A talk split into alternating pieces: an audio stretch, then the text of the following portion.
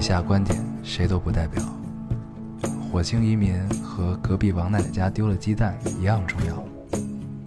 这里是 Loading 电台，我们只求在大家 Loading 的时候带来点无聊。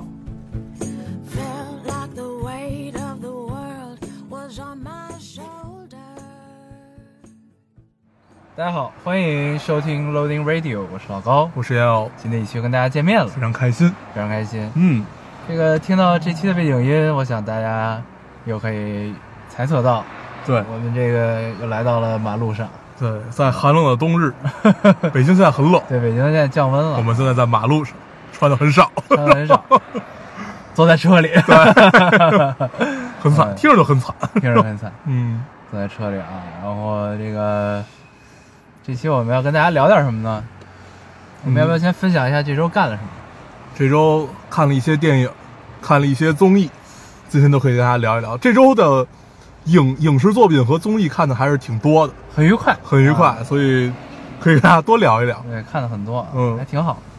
然后我们先从哪个聊起呢？现在最热应该是这个《奇葩说》，嗯是吧？我觉得咱们之前不是也聊来的吗？嗯但我觉得最近最逗的事儿，不就是那个罗振宇把卡送出去，啊，对，特别有意思，对，然后导致自己不顾自己队员，雷哥太惨了。啊 你看最新那期了？我看了看了，对，雷哥太惨了。就是彭磊来的第二期嘛，对，然后关键是罗振宇最后说那个片儿汤话，是 说我说这他妈招人烦。他说什么了最后？他又说没事儿。你不缺说话的舞台，就类似于这种啊啊，说离别我们应该高高兴兴，就是这样，这不是让你无法理解。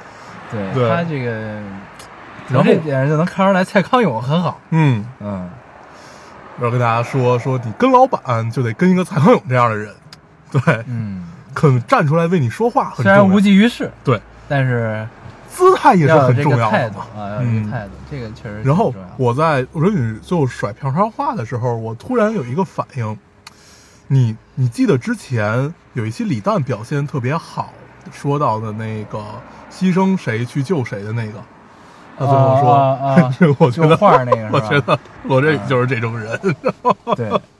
对，就一定要去牺牲谁去救个谁，对，必须牺牲谁。对大火都是被这种人找起来的，每天也不想着怎么苦其心志、劳其筋骨，就想着怎么牺牲别人。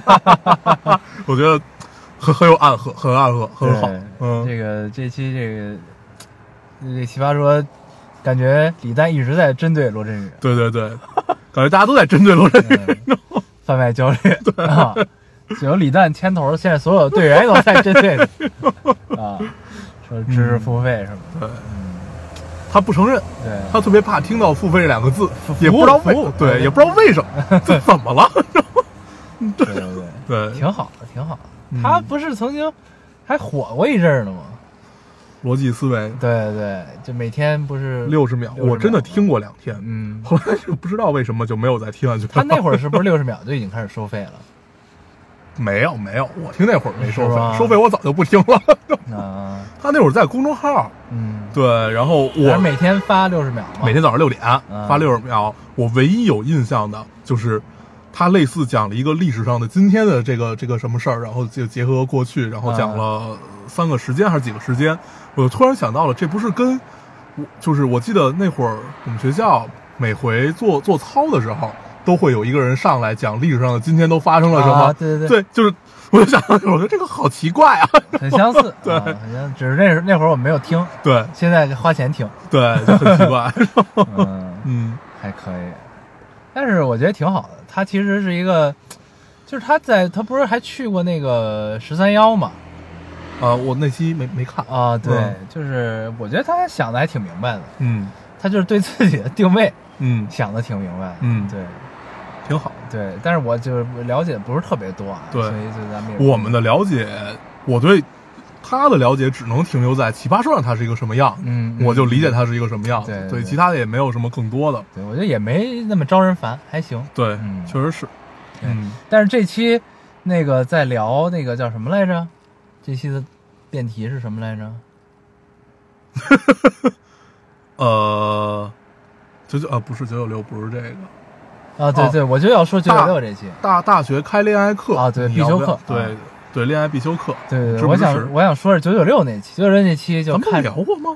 聊聊了吗？没，咱们聊的是丁志琼。哦哦对啊就九九六那期就看出来马东的智慧，你知道吗？啊，对对对对，那期很妙，嗯，就是他呢，说了大家想听的话，对他是一个就是总结性发言嘛，属于嗯就是前面大家这个两队先辩，辩完之后呢，就是热闹完了，然后导师辩，嗯导师辩完之后，这个最后他总结性发言，他就从这个这个辩题，就到底就是我的我上班的公司总是九九六，我该不该说八八六嗯啊？是这么一个辩题。然后他就结合这个辩题开始的这个观众投票，嗯。基本是不相上下。嗯。然后那个，但是就是不该八八六的多一点，嗯。就不该跟现在工作拜拜的多。嗯。然后呢，到了这个这个这个结辩。结辩就是最后嗯锁票之后，嗯。就是是正方赢了嘛，就是嗯。你应该说拜拜，嗯，为了自己的生活啊，咱这样嗯大概这么个意思。然后马东就总结说，这个他大概他他他就是说，就是只是正方说出了大家更愿意听的话，嗯然后呢，他用了一个一一句话，我觉得特别贴切，就是我心向往之，但我虽虽不能至啊。对，就是这个其实就是不言而喻啊，就说这意思，就是其实就是他整个翻译过来就是大家都明白你该干什么，你只是想听一些你想听到的话而已。嗯，啊你是只是想听一些站在你这一方为你说一些话而已。对对对。对，然后你，然后我就听到这个呢，我就后来就在，就这这种状况啊，就是爱听漂亮话儿这个事儿，嗯。你发现其实可以带入到很多 很多很多的嗯，情境当中。，对。你发现了吗？对啊，这就是考验一个人的情商嘛，对，就是你能在合适的场合说出来合适的话，嗯，对，还有分寸感，对对。这事儿基本就快成了。对，而且这个跟就是就是就是你把这个奇葩说这个舞台上的这种小缩影啊，嗯。你放大到网络社会中，你发现没有变化，嗯。没有区别，嗯。就大家其实都是爱听漂亮话。嗯。然后你再放到直播中呢，也是这样，嗯，就是游戏直播里，嗯。游戏直播里呢，就是你会发现有一个现象，就是有的主播呢聊的特热闹，嗯。打的其实很一般，嗯。但是他很火。嗯，然后，让让你很高兴。对，对，然后有些主播是打的是真好，嗯。真厉害，嗯。就是不太会说话，嗯，那就不火对，啊。很正常，很正常。嗯，我就是经常看那些不会说话、打的巨好的那些人。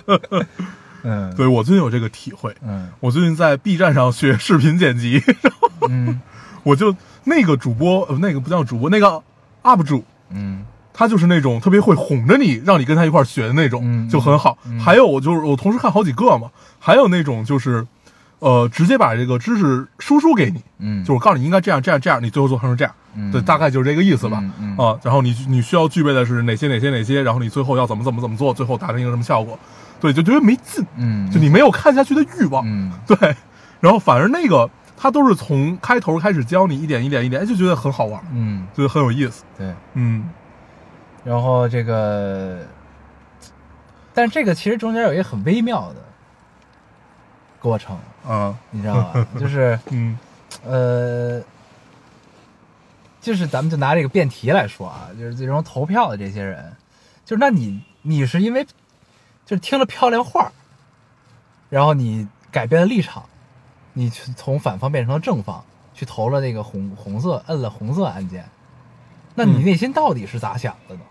嗯你明白这意思吧？嗯就是如果按就是咱们从马东的这个出发点总结，这个出发点就是漂亮话说的好，我觉得我们是。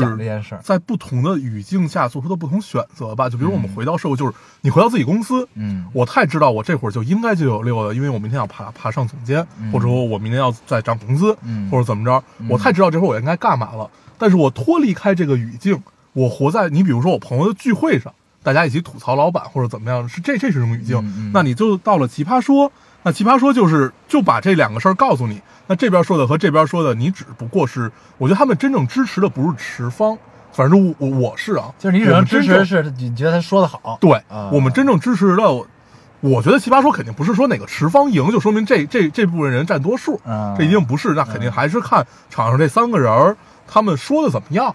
对，我觉得主要是这个原因。啊，也有道理，也有道理对对，就是因为呃，你看他们也会经常奇葩说，他们会经常提到什么叫天然持方嘛？嗯对，就是我天，我就是这么想的。对，但是这种反而就觉得没什么意思，嗯，因为你天然持方，你就不会去从另外一个角度想这些问题。对。但这个对于对这是对于辩手嘛？对，那你像我作为观众，我看辩题，我就是我一般都是带着天然天然持方的观点去看，对对，对就是我不会被说服，你知道吗？嗯我一定不会被说服。对，我可以听你说得很好，但是我知道我自己怎么想的。对，所以我觉得这就是奇葩说的意义嘛，嗯。就是你可以不被说服，嗯。我们不是要说服你，我就是给你提供另外一个角度去看这个问题。是我我我想说的是，就是那就是现场观众的这些投票，嗯，他到是投给每一个选手和说的好不好的，我觉得、嗯嗯他不应该不是去投给这个持方的。那可能就是因为我的就是我看的方式可能不太一样，跟这个。对，对，反正我觉得我我我这种看的方式应该代表了一些人，嗯是就是你看啊，你比如说这一期说那个该不该支持呃恋爱课，那最后邱晨赢，实际上就是赢他他最后赢就是他在结辩的时候又有了新的观对点，他又是化骨绵掌，对？他不是对立的，对，他又有了新的观点，嗯然后这就很很厉害。然后，但是你看席瑞也很强，但是他输就是输在他最后只不过就是我我还是在不停的重复我之前的话。嗯我觉得现在观众很精的，对对 对他们能看出来你是不是有新的观点输出，你是不是又怎么样？我觉得他们真正是投给这些的。嗯嗯，有道理，对，所以这是比较有意思，嗯还是语境的问题。我们在每一个语境下去干每一个语境，就戴面具嘛，对，根源都是这么点事儿。对 但是听漂亮话总是让人高兴，那您漂亮话这事儿真的太有意思了。哎真的是让人高兴啊！就是有人站在你的立场去替你说说一些话，你就天然会感到很高兴，但是你也不用考虑其他的。嗯，对，就是，但是就是，哎，就是我还是觉得，我就还是想，想想，就是就总有一些，我就我现在无法复述我当时看完这期之后，我去洗了一个澡，我哦洗澡的时候想的那套逻辑，你知道，我现在有有点无法复述出来有，点忘了是吧？对，有点忘了，有点忘了，但是我觉得我想的很深刻，当时啊，但是我现在就试图还原当时我洗澡逻辑，我就有点还原还原不出来。嗯，但是但是大概的意思，我就想说的是，就是可能你把这个东西就是放爱听漂亮话这个事儿放到网络社会上，嗯。其实是一个逻辑的，在于就是其实漂亮话有的时候不一定是真的，对啊。对对，你知道吧？对就是我觉得只能是我，但是我的我洗澡的时候那个逻辑应该比这个更深刻一些，我觉得，但是我就有点复述不出来了。嗯，对我觉得它是一个群体向的一个东西。对你你比如说，你作为我这个群体爱听的是一些什么样的话，那你可能就你跟你关注的人也有关系。嗯你那你就是比如说你关注了一些。呃，这样子的人，嗯那你这样的群体就关注的是你那样的人，所以我们听到的是一套话，对，所以就是大数据很傻逼的地方就在于这儿。但是你没办法？就是大部分情况下，就是我觉得比较可怕的，不是说你爱听漂亮话这个事儿，嗯是你有时候把别人，呃，不是以输出自己的观点和内容为前提下说出来的漂亮话当成了自己的观点，你明白吧？这这有点拗口啊，这个话，啊，我明白你意思，他可能是为了某一个目的，可能为了哗众取宠，对，可能是为了哗众取宠，怎么样为了讨好你，或者为了自己单纯的一个目的，对对，目的性很强，类似于这种，对，他说了一些确实可能挺漂亮的话，嗯，就是你放到放诸网络世界也很漂亮，出类拔萃那种漂亮话。通常你说的这样漂亮话都是带有煽动性，然后这然后这些漂亮话呢，但是就是就会就是就会影响到很多人，你知道吗？对啊，所以因为它带有煽动性，对，但实际上可能就是真相并不是这样的。嗯就是所以为什么经常你会在想，就是怎么我才能接近真相？怎么接近真相？其实有的时候你会刨根问底儿去想这种问题，在嗯很多个不经意的瞬间，嗯，就是你仿佛间你就会发现自己好像就真的离真相挺挺远的，嗯因为你听到了很多乱七八糟的事情。嗯对，然后呢，然后，但是在这个整个就是，我觉得就是你简呃也就是广阔的总结一下这个事儿，就是很多人在追探寻真相的过程中，在路上就被漂亮话带走了。嗯嗯，嗯嗯，因为我那可能说到底还是真正的真相，这还能聊吗？就是真正的真相，对于咱们就理论对上理论就是对于真相，我们的探究程度和我们感性的程度远不如那些表面的东西带来的快感哎更大。对，就是就是还是漂亮话更爽点对，就是这是一个就是我看到这句话，觉得对，这就是我他妈想的呀，我爽了，嗯就完了。嗯我们不用去探究到真的真相是什么，这个其实很可怕。嗯，嗯对嗯但还好，我觉得世界上是有一部分人还是在探究那个，就像十三幺里边讲那百分之五理论一样。嗯嗯对我们不奢求，不奢求这件事情。对，但是总百分之五理要有人干这论也。是马东说，所以我就很喜欢他。嗯嗯然后我我还想说一什么事儿，就是我觉得真正可怕的地方在于，我们是被呃大数据这事儿裹挟的嘛，因为我们永远都自己在吃自己的屎，就是大数据这个事儿，就是你你怎么想呢？你比如说我在知乎上搜了一问题，比如说我搜一个比较指向性的一个问题，我说那冥王星为什么被踢出宇宙，对吧？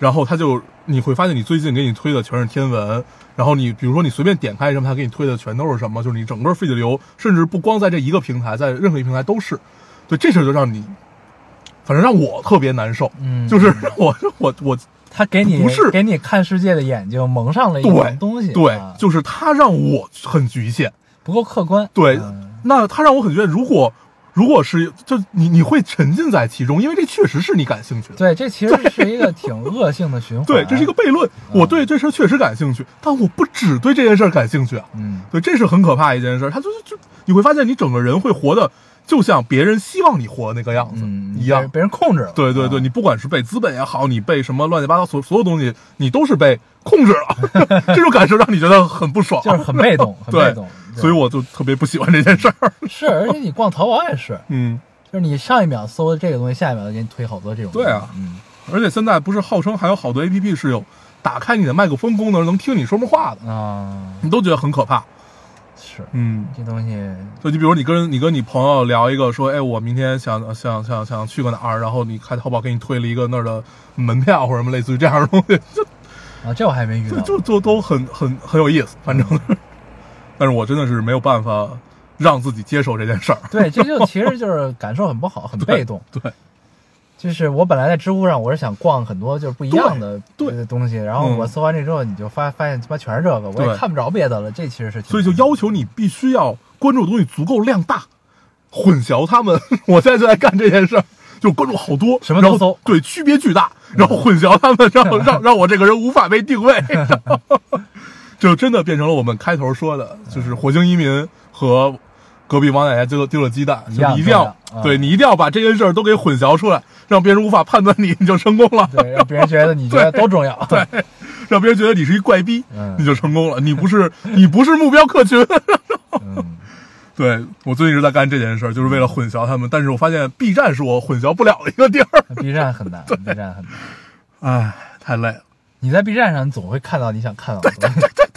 就是你随便你发摁一现不管下推荐，不管给你推什么，你你都想想看 嗯挺有意嗯，思太有趣了。嗯，嗯，是，奇葩说我们就聊到这儿了，我们可以聊另外一个综艺嗯《幸福幸福三三重奏哎，这综艺看得我太高兴了，嗯，这是我很多年没有看到这么好看的综艺了。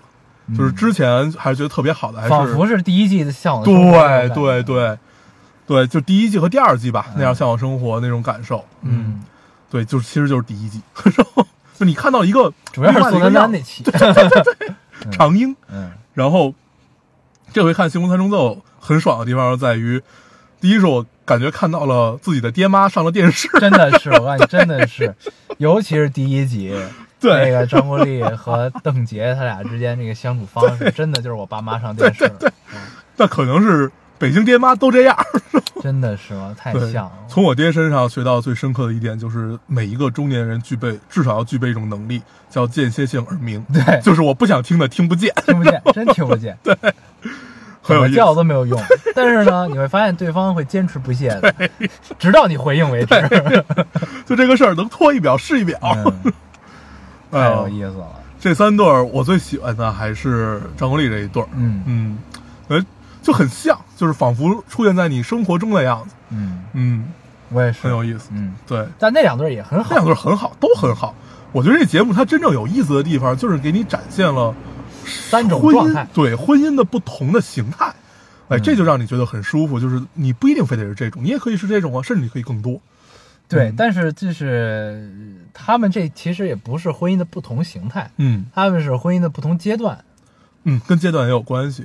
对一个新婚吧，嗯一个刚生小孩儿，嗯一个已经这个快进入晚年了，又都嗯六十多岁了，嗯，对？吧？嗯，是这么一个老中青三代，老中青，嗯对，对，对就是是这么一个情况。看陈意涵那对儿也觉得很有意思。第一集也很 很客套，两个对人很客气，就你往后看也觉得，我看第一季的时候完全没有从这两个人中间体会出这俩人是有爱情的。嗯对，第二集的时候我就能体会到他们俩之间是有爱情的，俩人是像一开始像哥们儿对像朋友啊，嗯，哎，就这种相处方式也很好。对对戏精夫妇嘛，对，我觉得大部分姑娘都应该很喜欢像徐导这样的人，徐导这样的男生，对对，哼徐徐福祥，对，handle 一切。像我，我们就很喜欢邓婕这样的，就是也可以 handle 一也可以切，看到一切，对，就很好，就很好。很好。嗯，然后那朗朗这对儿也很有意思，朗朗这对儿就是逗，太逗啊了。他那个 Gina 太逗了，对，这样一个家务狂，他是一个就是新婚状态嘛，所以可能就还处在一个恩爱就是我要在这段关系中表现出我的投入。嗯嗯啊这种状态，你像朗朗其实也很投入嘛，就他嗯一直找活啊什么的。嗯我相信二十年之后他肯定不是不是这样了，对，他也可能是被热搜吓怕了，也有可能，也有可能。啊他那里还聊来着，对对？但是你就觉得。我以前对郎朗没什么了解，你嗯最多也就是听过、听过而已，然后知道这是一个东北弹钢琴的，呃，很厉害一个人，在卡内基也是很有名的，但是没有什么了解。这回看起来他还是很阳光、很直爽的这么一个人，对对对。对。大大咧咧，对。啊大大咧咧。对，还挺有意思。我我一开始对他有一个具象了解是在那个小说，高松跟他聊了一期嘛，嗯然后他就啊，跟他聊过呢。对他用这个满嘴的东北大碴子味儿嗯。给你讲交响乐，嗯，对，就是 特别特别逗，特别出离对，特别出离。但是他用就是你听得懂的嗯嗯方嗯，法再给你 再给你讲交响乐，对，嗯，这个是挺奇妙的一个体验，就是对他好感提升还是很高的，嗯。挺有意思。的。他还是很有意思。嗯而且你发现那个 Gina 也练练就了一身就是听不见啊。的本领，对 他不是故意的，他是真听不见。对，嗯，他是真的听不见。对。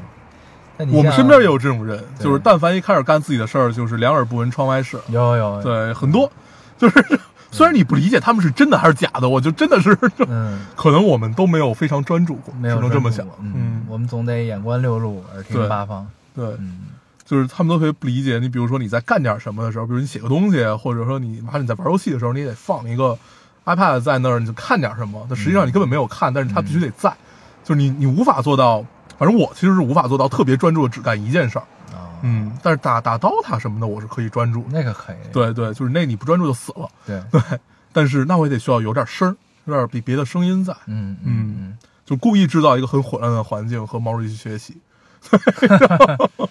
嗯，对，嗯，行，嗯，你还有什么想聊的吗？幸福三重奏，没什么了。我觉得嗯就是其实其实就是慢综艺还挺好看的对，啊，就是而且后来我才知道，就其实《幸福三重奏》《向往的生活》还有那个真正的朋友，就嗯，是那四个人，阿雅他们是一个团队做的啊啊，就是他们专门做这种慢综艺，对，还挺好的。嗯，听说他们还是回去自自己重新找故事，对对对对，哎，可以，有点意思，嗯，这个还是不错的。行，然后咱们就后边接着看呗，就是其实就是看生活嘛，就对是慢慢慢综艺这。看一看，跟大家聊一聊，对，而且很适合当背景音，就是你放在那儿呢，你干点什么，你看一下，然后呢，嗯。你看到那种状态的时候，你就会觉得，哎，仿佛你的生活也变得惬意了，嗯。的这种感觉就还挺好的，嗯，行。那下面进入我们这期的重头戏，我们，大家聊一聊的啊，聊一聊 Joker 小丑，对，对。这这周出的资源啊，对。赶紧抓紧看了，怕看了看了。又没了啊，他在我我下下来了，啊，他在北美已经超过十亿超过10亿了票房嗯太可怕了对，已经超了《好莱坞往事》，啊，好像是吗？啊嗯，，已经超了好莱坞往事也快了。对，我其实比较期待爱尔兰人，嗯啊，嗯，我知道那个。对，好莱坞往事，反正一直说要上，嗯但是之后之前不是又又又给下了吗？不知道什么时候再上。嗯嗨，就到时候再说吧。嗯对，出了之后再说。我们聊一聊小丑。嗯呃，我一共看了两遍，嗯我第一遍是跟朋友一起看，嗯对，然后看完了之后，我觉得意犹未尽，然后当时是有点微醺的状态，嗯然后看完的，嗯然后我回家就酒醒了，嗯，我就重新看了一遍。嗯嗯 对，很有意思。而且这两遍我看的不一样，第一遍就是咱们的那个资源是三个字幕在一起，你记得吧？是摞着的，不是叠我那不是，咱俩应该是一个呀。反反正我我嗯我那个是，嗯但之前在他朋友那儿看的其实不是，就是那个是是有有上下，虽然都是有韩文，嗯，对对，都是从韩韩版的。对对对，对对。嗯，然后，呃，你看完什么感受？我看完其实我觉得有点一般，嗯，然后呢？也可能不像呼声那么高是吧？对，就也可能就是还是预期的管理问题嘛，嗯就是你预期的可能太高了，嗯。然后呢，你看完之后就会，我就会觉得，就是，呃，怎么说呢，就是在某种程度上对我来说没有什么惊喜之处，你嗯明白我想说的这个意思吧？明白。就是嗯。没什么，都是达到了预期，没什么惊喜。没有惊喜。对，嗯。就仿佛你知道像我在看什么吗？看这个，嗯嗯。仿佛我在看《至暗时刻》，嗯嗯。你明白这种感觉吗？嗯。就是你知道它好。嗯。啊，然后呢，你看完之后你也觉得确实挺好的，嗯，但是呢，也就仅仅此而已。仅仅在于觉得挺好的。对。嗯。但是它跟《战时刻》不太一样的是，《战时刻》它有基于一个史实在讲嘛，嗯。但是小丑这个东西，它的我觉得亮点之处是在于，它脱离了原本漫画，嗯，对，它就是只是在这个小丑单单小丑这个人物上嘛，他是去怎么在创作，刻画的对，怎嗯。么在，它基本跟漫画没什么关系的，它的背景。对，对。然后它就是等于构建了一个小丑自己的像是前传似的这么一个嗯。东西。咱们之前看到的小丑，其实都属于是他已经变成彻底变成坏人之后的了对，只是浅浅的给你讲了一下之前他是怎么一个样子。对这个呢，等于是给你讲了，就是小丑为什么变成小丑的一个过程。嗯。啊。但这个这个就跟漫画关系不大，嗯。嗯，就这么一个事儿、嗯。啊。嗯，对，行，我看完还是我还是很喜欢的吧。嗯就是至少我那就如果你说要有惊喜的话，你这么说，我好像也没觉得有什么惊喜，嗯嗯就是也没让我，就是我因为我在预先期待的时候，我只是想看他怎么去讲这个故事，对，就是怎么能能能让这个他变成小丑这件事儿变得可信。对他，但是也都在意料之中，也没有什么特别超出意料的这么一个地方。嗯，对，就如果没有惊喜的话，那我感受也不是有特别大的惊喜这种感觉。嗯嗯，但是我之所以喜欢，是因为他真的描绘了一个我想象当中小丑应该成为小丑这么一个样子。就是你在小时候你看蝙蝠侠的时候，你就会想说，哎，那他小丑为什么会这么怪诞？为什么他对所有人说，为什么你这么严肃？为什么你你你不笑呢？然后为为然后他他就是为为什么说我不关心政治？我就是我就是想活出我自己。为什么你们不笑？实际上就是我想象的，就是尤其上高中那会儿，特别喜欢 DC 那会儿，你你想象小丑是什么样子？他这个是能印证很多我当时的一种想象。嗯对，所以这个也就是正好刚才我们聊到真相这个问题，没有人在乎真相是什么，就是印证了我的想象，我觉得很爽。嗯对这个事儿，还有一个是他真的让我从另外一个侧面看到了韦恩家族另外一面。以前都是老爷这个呢老爷那个，就大家都觉得都都别就是都别说，就是真的蝙蝠侠了。包括他爸呃托马斯韦恩也是大家觉得一个大善人，啊，一个高大上，对一个非常政治正确和一个他真的想为底层人民去做努力，就真的是一个这样的人，嗯。一个很伟岸的存在。嗯。那到这个里面，我们知道他尽管用的一种很，我觉得还算柔和的方法了，对，但是他给你表现的就是小丑那句话嘛，说他永远不可能理解我，我们事实上是这样。嗯。那事实上，我作为小丑，小丑其实也不理解他的，这是一个阶层的错位。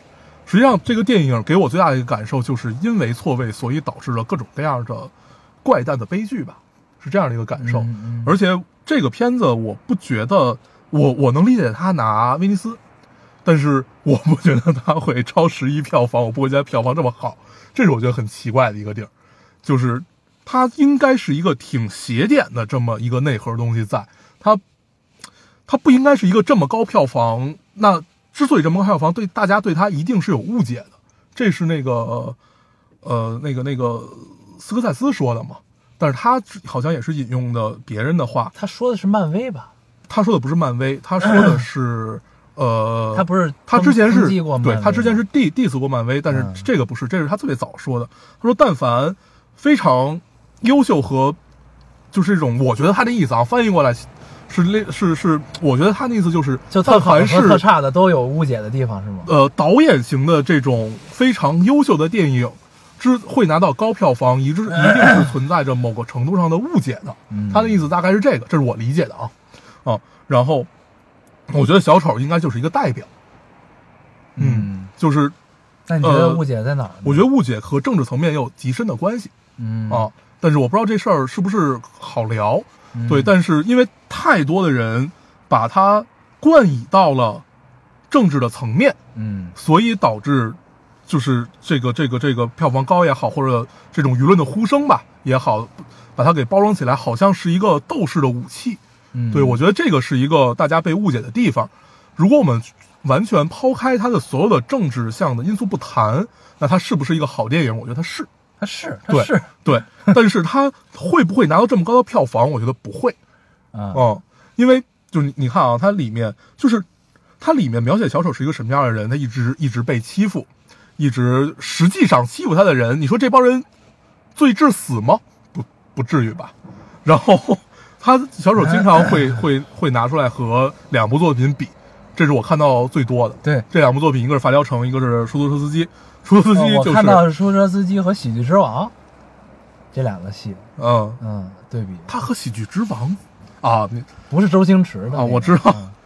也有点，也也也因为也，因为就是罗伯特·德尼罗那个角色，，对，跟《喜剧之王》里边的那个剧情其实是有一些暗合的，嗯对，嗯，包括出租车司机，就出租车司机其实是他的整个人物的状态对，跟小丑是就是一个成长过程，但是它的结果是恰恰是完全不一样的，对对。啊这是一个，就是，呃，咱们说回来，刚才你说的这个高票房的这个问题啊，我觉得，嗯，有道理，就是，但它不一定是某种误解，或者是什么，你明白吗？或者说就是一种输出吧，就是大家需要这么一个东西。啊，我是觉得呢，就是。嗯之所以它是高，就是这东西，如果你放到一个小众的圈层里去嗯讨论这个作品的话，它没有任何问题，对它甚至有一定实验性，对，对它没有任何问题。但是呢，一旦这个东西的体量变到了所谓的十亿票房的这么一个体量，我就觉得这事儿有问题了。嗯，十亿美元嗯啊，它问题在哪儿呢？就是这个电影仿佛变成了一句漂亮话，嗯嗯你明白？就是咱们这节目之前聊奇葩说的时候，咱们讨论，嗯就是人都爱听漂亮话，嗯，对吧？但这个电影，我觉得在今时今日这个环境中，恰恰就是一一句漂亮话。嗯。这个东西大家爱听、爱看，对。它不一定对，对，你明白吧？它不一定对，它不一定正确，嗯。但是它是一句漂亮话，嗯。大家都接受了，嗯。所以它有这个票房，嗯。嗯。你明白吧？就是 就是你把它放到剧作的层面也没有任何问题，嗯。但是呢，就是你如果放到你的现实中，放到你现实的人生中，嗯，这一定不是对的呀。对对，所以我我我刚才你记得咱们在录电台之前嗯，我说我们要把小丑聊到哪儿？嗯。对我就是，其实我我我很怕我们把它给聊成一个有各种隐喻和拉扯到自己的，因为他一定不对。我们没有人会信奉一个精神病去当领袖，对吗？而且他也不是想当领袖，他是被无知的群众对推向第一，他不想当领袖啊；第二，我觉得真正的所谓的底层人民被欺负的，不理解上层和我们互相不理解的错位，也不至于让我们做到如此。对我是这么想嗯，但是他被解读出来的东西太多了，他被解读出各种奇怪的层面，让你觉得，嗯，你要这么说，它也成立。我觉得这个是误读。对，就是有有点过分解读啊。嗯对是确实是存在这个问，题。尤其在政治上面的呃这种过分解读是非常可怕的一件事情。嗯而且你会发现，它在整个，因为我看到很多影评都不是国内的，就是大家对它的影评，很多包括在北美，大家也会对它有各种各样，是就是它是一种人为上的审查，就是人为会在政治上对它有一个审查。那它没有人再去探讨它真正作为一个电影是一个什么样子的存在。嗯，我这个其实是挺挺挺操蛋的，就是我们如果全部拿这些东西来当做斗士的利器，不管你站在哪个阵营，这都是很扯淡的一件事情。我们拿一个一个漫画人物改编的一个电影去当做你手中革命的武器和什么的武器，这是就是本身就很奇怪。哼，不是，我觉得这片子就是你如果说这种层面的讨论啊，它甚至都都不能谈得上是革命的利器吧，嗯，啊，它就是某种武器嘛。对，就是嗯就是一句漂亮话，我觉得嗯。这个东西，而且就是在中间就是后半部分的时候，你仿佛看到了 V 字仇杀队，啊，你有没有这种感觉？嗯对，但是呢，只是就是就是这个小丑，你认真的去想这件事儿，他并没有想怎么样，其实他嗯。其实是向善的，嗯。对吗？就是他即使，就是我觉得大家应该更多的就是看到这个东西，而不是这个世界带给了你怎样的伤害，你要怎么报复这个世界，对，而是就是他即使被生活已经摧残到那样，他有病啊，他有甚至有一些幻想的成分在里面。然后呢，那他即使到了最后一刻的时候，他也其实没有说我要变成一个坏蛋们的领袖，去嗯。领袖这些这个乌合之众们啊。他只是想被关注，对他其实最根本问题是希望获得关注。希望获关注，希望可以让大家乐。对，然后呢，嗯他乐，他他一大问题是因为他笑点跟人不一样，对啊，然后包括他有得这得的这种笑病啊嗯，对，然后呢，他，但是他这样呢，他还是在朝着自己的梦想去努力，嗯对吧？然后呢，直到有一次他误杀了三个人，嗯误杀三个华尔街的精英，当然咱也不知道为什么哥谭市会有华尔街这个地方啊，嗯，因为哥谭市的背景，对，它原型是纽约嘛，对啊，嗯，对，但是它不就是叫哥谭吗？对，人杰地灵哥谭，呃，不是啊，民风淳朴哥谭市，人杰地灵阿卡姆。对，然后呢，他杀了之后，发现他就被获得了关注，虽然没有关注到他本人这个名字头上，但是关注到 Joker，对，关注到了 Joker 上，他就会发现，我操，这个这事儿能获得关注度啊，嗯。然后他仿佛就是自己打开了某种世界啊，嗯然后呢，就是 这个整个影片过程其实是 Joker 那角色叫什么来着？色，对，嗯就是阿 Sir 这个，就是就是这个阿 Sir 这个人体内住着阿 Sir 本人的人格和一个 Joker。对，然后呢，开始的时候呢，阿 Sir 占据了一个绝对牛逼的位置，嗯就是他就是占据了这个身体。嗯然后呢，就是这个片子拍的过程，就是逐渐的阿 Sir 越来越弱，越来越弱，然后 Joker 此消彼长的变强，最后就阿 Sir 不见了，然后变成了 Joker 的一个过程，其实是这个这个事儿。嗯然后他真正，而且你没发现这片子里有一个暗喻吗？就是他被警察抓走的时候，他还没有变成 Joker。嗯他即使在那个兽上把罗伯特·德尼罗崩了，嗯他也还是阿 Sir。嗯就是他被那辆车撞了之后，嗯他晕倒了，他仿佛死了，嗯然后他醒来就重生了。嗯重生之后站在那辆车上，嗯他享受那一切，他就才变成了真正的 Joker 对。那如果我们以 Joker 这个人格来说的话，嗯他也是，他是一个从被欺负到最后报复社报复社会的这么这么一个，就是也这是 Joker 的这个人格，对吗？嗯，嗯，但实际上最后受伤害的都是 Arthur。对，所以阿 Sir 没了呀。对，嗯嗯，对这个，我我最后觉得他最后站在车上的那一下儿，不管他是致敬什么也好，不管怎么样也好，但是你觉得直到那一刻，他自己才是真正回到了小丑这个角色上面。对啊，就是对他此后的人生对他此后人生也只只有这个角色。对，这就是我们能抛开任何的政治和其他的隐喻去只聊这个电影，甚至我都觉得它不是隐喻，它就是需要这么个事儿，所以他在，他没有说我要去隐喻什么。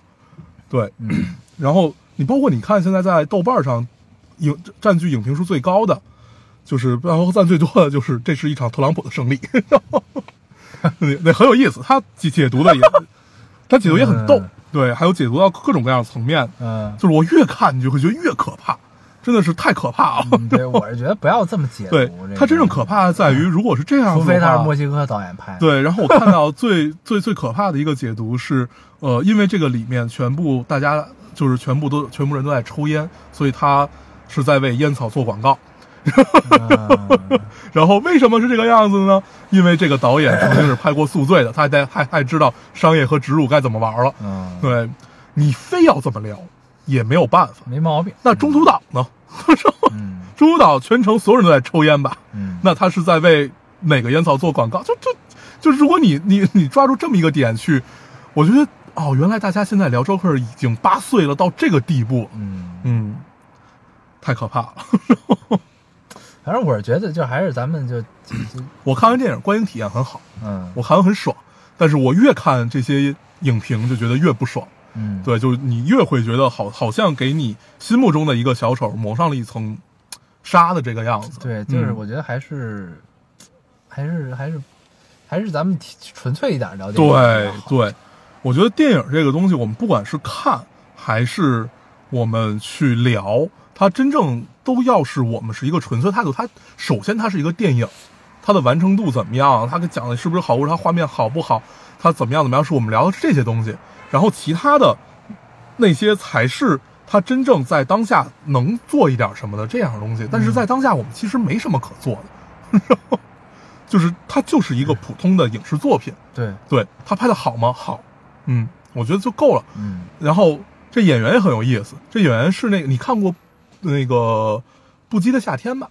没有，是一个就是是一个讲讲 gay 的，然后他演过好多，他还演过《Her》，对他对他影后不是我我那个那个叫谁来着？那个那个美国中产阶级老拍中产阶级那个呃，伍迪·艾伦，嗯。伍迪·艾伦的《无理之人》也是他演的啊。没有，我想说他哥，哦，他哥特别帅，啊他哥其实比他帅很多很多。啊他本身就不是一个以帅出对对对，名的人。然后他哥其实也是一个演技派，他当时是和他当他的哥当时是吸毒吸死了嘛，嗯，然后，但是就是当时他的那个演和是可以和小李子打一打的，嗯，嗯，我有印象，看公众号里写过他哥，对，就他们家族好像有好几个人，嗯，然后都是颜值逆天的那种，对对对。啊，，然后 包括演阿 Sir 这个人也是为了这个戏又在瘦下来，就大家可以看到电影里那个瘦的那个样子，对，然后我后来又看他的那个访谈，嗯。然后他又胖回去了，嗯巨胖，嗯嗯。应该是就是放纵了一下，对哇，这这个真的就是他那个骨头是全部突出的嘛，对就全部都尖的，对，而且他那个走路的姿势，对，对吧？嗯，仿佛丧尸，对但他在变成 Joker 的时候的那个神采奕奕啊，对。完全的这个扬起来，让我想起了《神奇动物在哪里》里边的小雀斑。小雀斑在现实世界里永远都是弯着腰，然后侧一点，低着头，嗯只要进到箱子里就是抬头挺胸。对对，对，很有意思。嗯，Joker 真的非常值得看，真的是非常值得看。嗯我觉得他应该是千人千面吧，就是你看完之后会有自己不一样的感受。嗯对，就是，但是我是觉得，就是呃，咱们就是抛开政治这些东西啊，就还是要说这个不要过度解读的问题在于是，就是其实这里边没有对立阶层，你发现了吗？这里边只有错位。嗯对，它没有没有对立，也没有对和错，啊，对啊，你明白这件事儿吧？嗯就是他一切出发点都是基于 Joker 这个角色，对，阿 Sir 这个角色嗯，在他身上割裂。他曾经一度以为这个坏人是这个韦恩家族的人，嗯对吧？因为他妈，因为什么什么。后来他又发现这一切好像都是假的，对都是幻想，对，都是我妈骗我的，也可能是我自己产生的幻觉。然后呢，那韦恩家族想给观众传递的可能是他们就是，可能真的不是每一个富人阶级都是坏人，嗯对吧？然后呢，我看就有的 UP 又在解读说，这一切可能是因为韦恩家族这个实力通天，嗯然后呢，全都是伪造的啊，嗯什么这那的。但这东西咱就不知道了。嗯但是我是觉得这这么想可以，但你不要不要把这个带入到现实世界对中来。对啊，这是最重要的就是只基于电影文本或者电影情节的讨论，这都是没问题的。但是对他被诟病最多的一点就是所有人所有人批评他也好，或者夸他也好，为它煽动性太强了，全部都带入到现实。那批评他会怎么批评呢？就是因像你刚才说，他没有明显的对错。嗯，那没有明显的对错，他又不是一个纯无差别攻击，那你到底要告诉民众是怎样的一个价值观呢？我操，这就很可怕了。对，是你就就我我没有想告诉你怎样的，我就是在塑造这个角色而已。对 对，就是我为什么一定要去给你树立某一个对或者某一个错？就是那我不想给你要这种脸谱化的东西，嗯包括里面比较脸谱化那几个人，我我印象很深，就是呃借给他枪的那个人。嗯，对，你说这个人也 被他弄死了。对这个人脸谱化吗？就如果想把他设置成一个脸谱化的人，那太简单了。嗯那他被杀的一定很就是就是就是更大快人心，但没有。对，所以就我觉得这个是它好玩的地方。而且据说原来的剧本儿里，嗯就文本层面的时候，就是这个角色本来给他枪就是为了陷害他的，嗯而且还被改成这样的。啊，对啊，让他那就更有意思 对，就是你无法从里面挑出来任何一个非常脸谱化这么一个人。对，所以所以他他就是这个样子的呀。嗯然后那我们一定要去追求错与对，就是我们现在太追求像咱刚才咱们说到的，就是这种我们追求了一种价值观的统一，就是我一定要找到一个合适我的群体去融进去。嗯，对，这样的话我才能得到认同，因为这个群体会说我爱听的漂亮话。对，就是一样的嘛。嗯，对，就是我们太着急干这件事儿了，可以，你可以干这件事儿，但是不要太着急，总有适合你那个群体的。对对，就是嗯嗯，是这东西，嗨，对，反正归根到底，我觉得这个我们稍作总结一下吧，就是《Joker》它绝对是一个电影层面上非常好的一个电影，但是我们不要把现实带入到它，也不要把它带到我们现实里面来。不管你是怎么去看待，不管你处在的是 Joker 的哪一个人格，或者这个社会里的每一个人，都不要带入他。对他可能我觉得是因为大部分人在这个片子中看到了很多自己的影子。嗯就我不是说国内啊，因为国内没上映，咱嗯不知道它究竟受众有多广泛。嗯嗯，但是在北美应该是这样，我觉得，对。就是看到自己的影子，对，看到，然后呢，其实这个片子你会发现它传递了一个信息，就是它其实其实是有对错的，在这个片子里，它可能没有明确的直说，嗯。但是是有对错，就是你在看，因为你的视角永远是跟着阿 Sir 这个角色走的嘛，就是你会看到仿佛是这个世界错了，对，才让我变成了这个样子，嗯明白吗？但哪有世界适应你的道理呢？嗯对吗？就是就是在 DC 的那个宇宙中可以，就是这个世界待我不公，我就要毁灭这个世界，所以我成了 Joker，、嗯，我可以罪大恶极，干很多事情，我可以跟蝙蝠侠对着干，嗯对吧？这个因为是漫画，它可以是这样。然后呢，然后我们抛开漫画，只讲 Joker 这个角色，那他其实就是一个这个社会固然有这个社会的问题，那也也有很多有待解决的地方，但是在这些这个所谓的就是灰色的地方，那些我们看不到的地方，那些可能会压迫到你的地方，那你也不能因为这个去走向毁灭吧，对。对吧？我们就可以想想这个剧作里另外一个人物，就是蝙蝠侠这个角色。你说世界待蝙蝠侠公平吗？他爸他妈也死了，第一，他妈；第二，大家也误解他吧，嗯也在误解他。他最后为当时就不是戈登还没有上任警察局长的时候，为那个警察局长，嗯为那个警察局长去，他因为他说歌坛需要一个这样正面人物在。对，那实际上那些坏事都是他干的，但是我愿意来扛这个锅，就是这是另外一种人人人人性的高尚。嗯对这个这这个整个 DC 这个宇宙，实际上它在每一个城市，比如说他安排了绿箭侠、闪电侠，就是这种各种各样的人也好，他们都有这些过去，他们都很混沌，但是他们心中的正义，他们只是追求一个自己心中的这么一个正义。嗯所以，比如说蝙蝠侠，他在之后他就不杀人了。嗯他坚守自己不杀人，为此付出了非常非常的多。然后他坚守的东西太多了，就他给自己设定了太多的条条框框，太多的怎么样，所以他成为了我们心目中的那个牛逼的蝙蝠侠，那个你永远超越不了的老爷。他每他只有钱，但是他可以在所有的这超人、神奇女侠面面前，他永远都是最大的智囊，所有人都要听他的，是这样的一个存在。那 Joker 只不过活成了他另外一个反面，是另外一个样子。就如果我们一定要探寻对错的话，我觉得 DC 实际上是给出了解释。嗯，我们真正真正的不能叫大爱吧，真正的人应该是一个什么样子？人性到底在哪里？嗯，我觉得在老爷身上是这个样子的。嗯所以就如果大家真的一定要去代入的话，想想蝙蝠侠。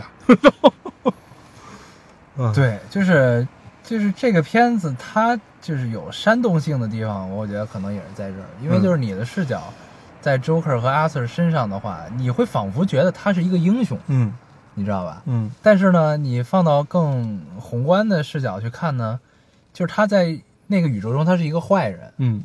就是即使你变成今时今日残破的样子，这种不堪、这种邪恶、这种怎么样是的原因是情有可原的，嗯，但是你干了杀人放火的事儿，你就是错了，对对吧？对就是这个我们要先想明白吧，对这事儿对，啊，我我觉得啊，呃，就是这可能不是现在，就是我们通常在网上会有一种声音，这个声音叫什么？你不能为杀人犯，不能为犯了错的人去找借口。嗯，犯了罪吧，不能让犯了错、犯了罪的人去找借口。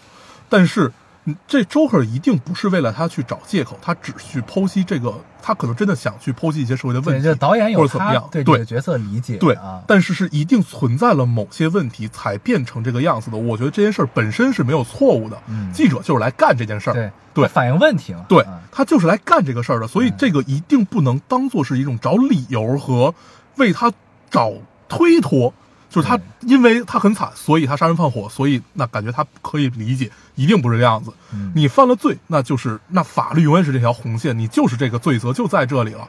但是我们探寻这件事情是如何发生的，去避免它，这一定不错，这个不叫找理由。嗯，嗯，更何况我们剖析了半天，崇敬了半天，推崇了半天的，还是一个虚构的人，对啊，对吧？这个就嗯，理智观影啊，理智，理智，理智，理智。嗯，行吧，嗯我觉得周克，咱们算是表达完自己了。对，聊 可的以，正能量满满，啊对对挺好。对，因为我看完这个，一开始我看完觉得特爽，特别好。对然后我我还跟你说，我我我就马马上去买买 去买了一张他原版的 DVD，虽然到明天才要发货，嗯据说多了三分钟，特别特别爽。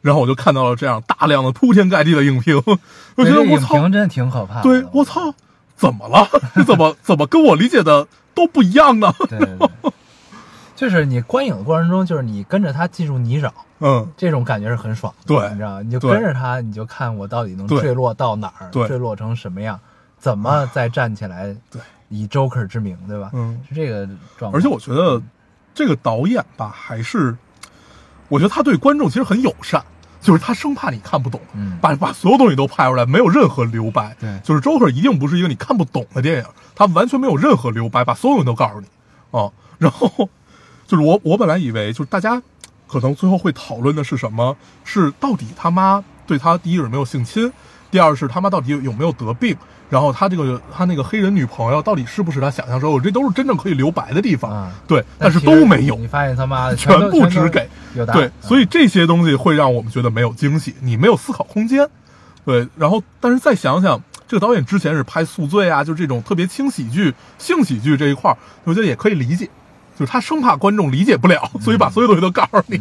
但是这片子色调特别好，啊，对，影调、色调对。都都很好，有一种新彩色的那种感觉，嗯，它基本没有白天，它都是晚上的那种感觉。就是仿佛是当时美国那个七十年代，嗯，，对，应该是七十年代的时候的那种颜色。嗯。然后有一个摄影师，不是他好多片子都是都是嗯那种的嘛，然后拍那种雨中的纽约，嗯，然啊。后，有咖啡馆儿，安利斯顿，嗯。应该是他，我们不知道叫什么，有好多他的彩色的嗯。照片在里面。这这个这个片子整个色调就是那个那个照片的色调，。安克斯顿、安克斯顿和安妮斯顿他们都是 从七十年代，就是从电影开始，然后慢慢慢慢到摄影这一块儿，因为出现了 F 六十四那个胶片嘛，对对对。然后然后大家克罗姆开始六十四，对然后有剧毒的胶片。对，然后还然后最后又出现了三八、三七这样的一一一堆。